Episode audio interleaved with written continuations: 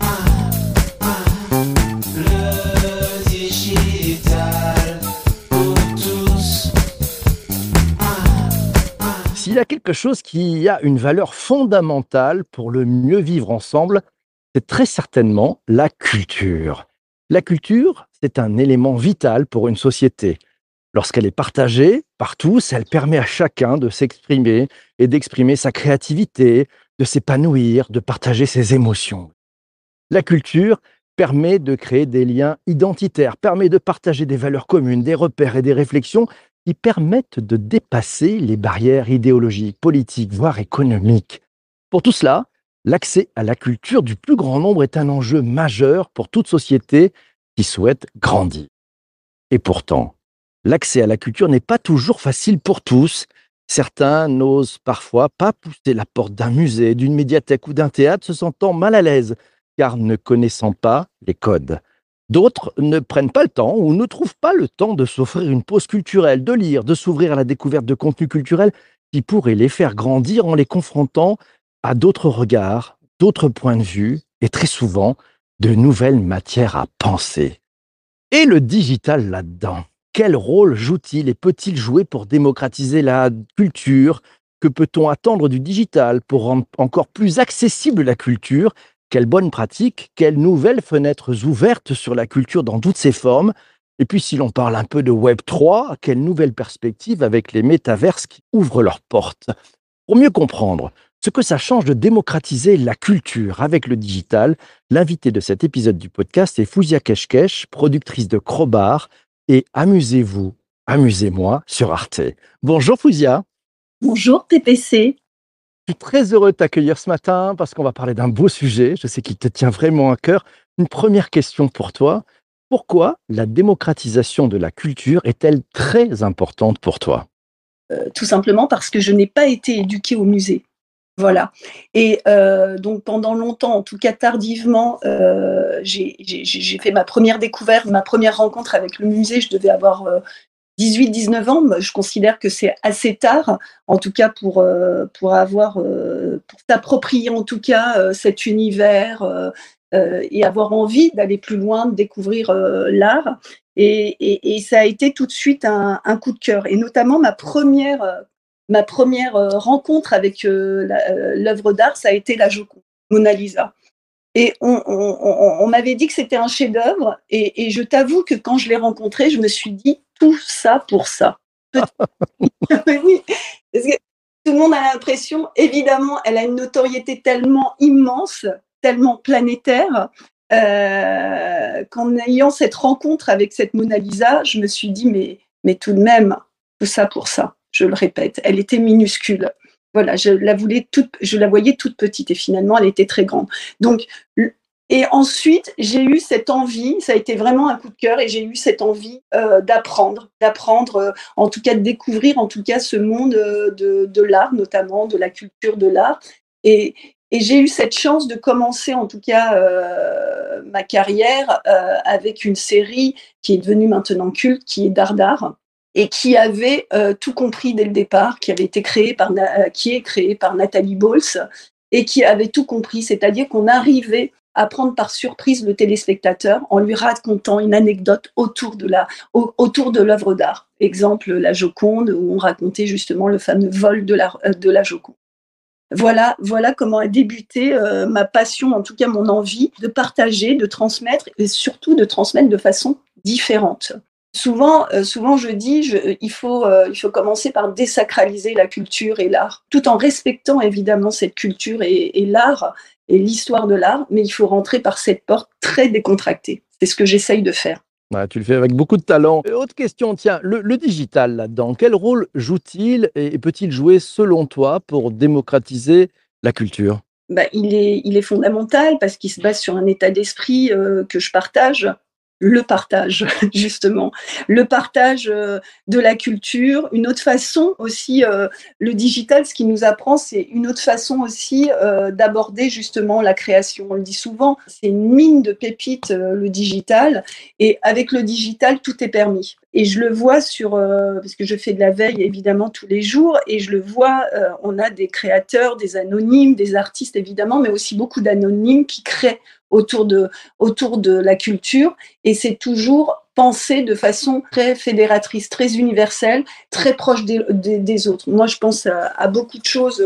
J'ai d'ailleurs, je pense à, à Badiste Pic, euh, qui, euh, qui est un graphiste motion designer et qui, lui, régulièrement poste, par exemple, sur Instagram, des, des détournements animés sur des œuvres d'art. Et c'est fabuleux. On passe euh, quelques secondes, on le découvre le matin et déjà, c'est une bulle d'art tous les matins. Allez, on attaque avec les premières questions. Question de Vanessa. Elle te pose la question comment peut s'exprimer la culture hors des musées? Tu vas peut-être nous raconter, parce que je sais que tu as en plus un projet fabuleux qui est en train de se lancer. Comment ça peut s'exprimer la culture hors des musées? J'ai envie de dire que je me base sur une euh, série, je ne sais pas si Vanessa la connaît, donc amusez-vous, amusez-moi, dont le principe est simple, on donne vie à des tableaux célèbres. Donc euh, évidemment, la, réalisation est complexe, mais les comédiens sont choisis pour leur talent, mais aussi pour leur ressemblance frappante euh, avec les peintures. J'ai déjà un décor que je construis à chaque fois par, euh, par tableau, par série, par saison. Et mon idée, elle est la suivante, en tout cas une des idées, c'est je conserve les décors, notamment celui de Mona Lisa, interprété d'ailleurs par la fabuleuse Barbara Bolotner, J'interviens par exemple dans les, hôpitaux, je vais bientôt intervenir dans des hôpitaux d'enfants malades. Et l'idée saugrenue, c'est de te dire, comme le musée ne peut pas se déplacer, nous, on va se déplacer, on va venir. Donc Mona Lisa va venir, le tableau de Mona Lisa va venir. Et on va créer un, un spectacle vivant avec Mona Lisa qui est devenue la vraie Mona Lisa, évidemment, qui est Barbara Bolotner on peut aussi déplacer. Ça, quand on ne peut pas le faire, ben, on peut aussi avoir des idées, comme je viens de souligner, par exemple, Baptiste Lepi qui fait du motion design. On peut également parler clairement selon, euh, je ne sais pas ce que fait Vanessa, et si elle a envie de partager, il faut surtout qu'elle le fasse avec sa personnalité et simplement comment elle raconterait ça à une enfant. Parce que c'est ce qu'on demande, tu disais tout simplement tout à l'heure, on a ce complexe quand on n'a pas les codes euh, ou euh, tout simplement euh, la grammaire, d'aller vers la culture ou vers, vers les musées ou les galeries. Il faut justement le raconter tout simplement et il faut arrêter d'avoir des complexes. Il faut y aller avec son émotion, tout simplement. Je dis toujours, c'est l'émotion. Donc Vanessa, il faut raconter d'une façon très simple la culture. Je pense aussi à Camille Junot qui le fait euh, de façon fabuleuse, la minute euh, culture par exemple.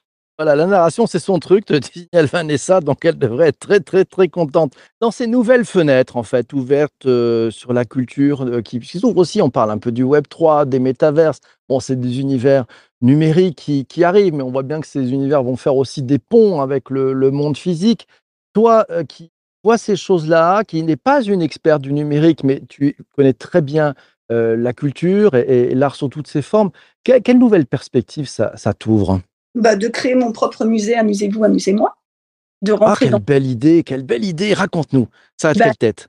bah, Ça a quelle tête? Ça a la tête d'un musée, mais en plus rigolo on est en train d'y travailler, c'est un vrai projet, j'y pense depuis, euh, depuis le début de la série, euh, c'est de se dire que toutes ces œuvres, Barbara, Barbara euh, interprétées évidemment par, par les comédiens, c'est de rentrer dans un musée où tu aurais effectivement toutes ces œuvres reconstituées qui, qui pourraient justement être en interactivité avec le public, mais également comme l'ont fait d'ailleurs pendant le confinement tout le monde s'est mobilisé pour faire partager justement leur musée, faire des visites, euh, des visites un peu euh, interactives du musée. Nous, on irait plus loin. Cette visite, elle se ferait euh, évidemment via Mona Lisa et on pourrait découvrir toutes les œuvres qui sont ou qui vont être dans la série ou qu'on pourrait créer de nouveau spécifiquement pour le musée. Et là, on rentrerait dans un musée vraiment en interaction avec ce que j'aime, avec de l'humain, avec du physique. Donc avec une Mona Lisa qu'on aime, qu'on aime détester finalement pour ceux qui ont vu les, les épisodes interprétés par Barbara Lotner. C'est ça le musée que je rêve d'avoir. Le musée Amusez-vous, amusez-moi. Génial. Alors, alors, donc là, on est dans la partie rêve. Tu as déjà commencé. Tu, tu envisages de démarrer comment, justement, pour euh, pas à pas ouvrir ce, fabuleux musée? Dis-nous tout.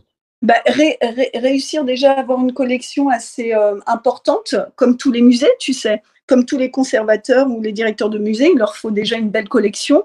Actuellement, on est à 30, euh, 30 tableaux inédits, puisqu'à chaque saison, euh, on fait découvrir 10 tableaux. Et 10 tableaux qui, sont, euh, qui racontent trois histoires différentes. Donc là, on, est, on va arriver avec la saison 4 euh, un peu plus de que les comptes sont bons? Euh, Oui, 40 tableaux. Euh, donc on commence euh, là à y travailler évidemment avec une équipe d'experts où on va pouvoir justement envisager des tournages spécifiques avec des bonus, avec, avec euh, des informations qu'on ne trouverait pas évidemment dans les épisodes. L'idée c'est pas de refaire les épisodes de la série, l'idée c'est de réinterpréter différemment, toujours avec le décalage, toujours avec l'humour, toujours avec le partage, toujours d'une façon euh, vraiment décontractée euh, pour partager. Donc, tu aurais un musée, tu rentres comme tu rentres au Louvre, par exemple, et là, tu cliques sur la Joconde, par exemple, et tu pourrais rentrer en interactivité aussi avec la Joconde. Donc ça, ça très très sympa d'avoir finalement une, une œuvre d'art qui te parle. Qu'est-ce que tu en penses? Alors, moi, j'adore, ça me fait rêver. Alors, tiens, je prends le commentaire de, de Sanjay, il est intéressant. Il dit quand il va voir la Mona Lisa, il a envie Oui. de la voir dans son environnement in real life, c'est-à-dire vraiment euh, au musée du Louvre. Toi, avec, avec ce que tu as fait, tu l'as, je dirais, un peu décadré. J'espère que le terme sera bon, c'est-à-dire que tu, tu l'as amené à, la donner vivante, à lui donner euh, un peu plus d'âme, de vie. euh, on, peut la détester ou l'aimer, etc. La présence de Mona Lisa au Louvre, quand on la sort de cet endroit-là, est-ce que tu penses que ça change quelque chose d'un point de vue culture ou pas du tout? Alors, je vais répondre deux fois. Il y a deux questions pour moi. Euh, déjà, sur Amusez-vous, Amusez-moi, je voulais préciser qu'on Mona Lisa ne sort jamais de son cadre. C'est important. Euh, quand vous avez l'ouverture de l'épisode, et ça, euh, ça j'y tenais particulièrement, elle est dans son univers. Elle est dans la salle des États. Elle a les noces de Cana en face d'elle. C'est-à-dire qu'on on va dans les musées pour justement photographier ou prendre des images du musée in situ c'est extrêmement important. Donc j'en- j'entends sa question. Donc dans le musée, quoi qu'il en soit, là, pour le musée Amusez-vous, pour revenir à cela, on va recréer un musée puisque Mona Lisa peut pas être à Paris. Ensuite, on va aller euh, à, Paris, euh, à Orsay. On peut pas être à Orsay, au Louvre et dans le monde entier. Donc si on crée un musée où on aurait, on compilerait justement toutes ces œuvres d'art, ce serait un, un musée différent puisqu'il s'appellerait Amusez-vous, amusez-moi. Donc on recrée, on va recréer effectivement une salle différente. Ça, c'était pour répondre. Mais dans l'épisode, tous les tableaux sont in situ dans les musées. Donc, on se déplace encore dans les musées. Ok, tiens, alors Fabrice en profite, il nous signale que Mona Lisa est en exposition immersive au Palais de la Bourse de Marseille jusqu'au 21 août. Commentaire, tiens, d'Isabelle qui nous dit oui, il faut décomplexer la culture.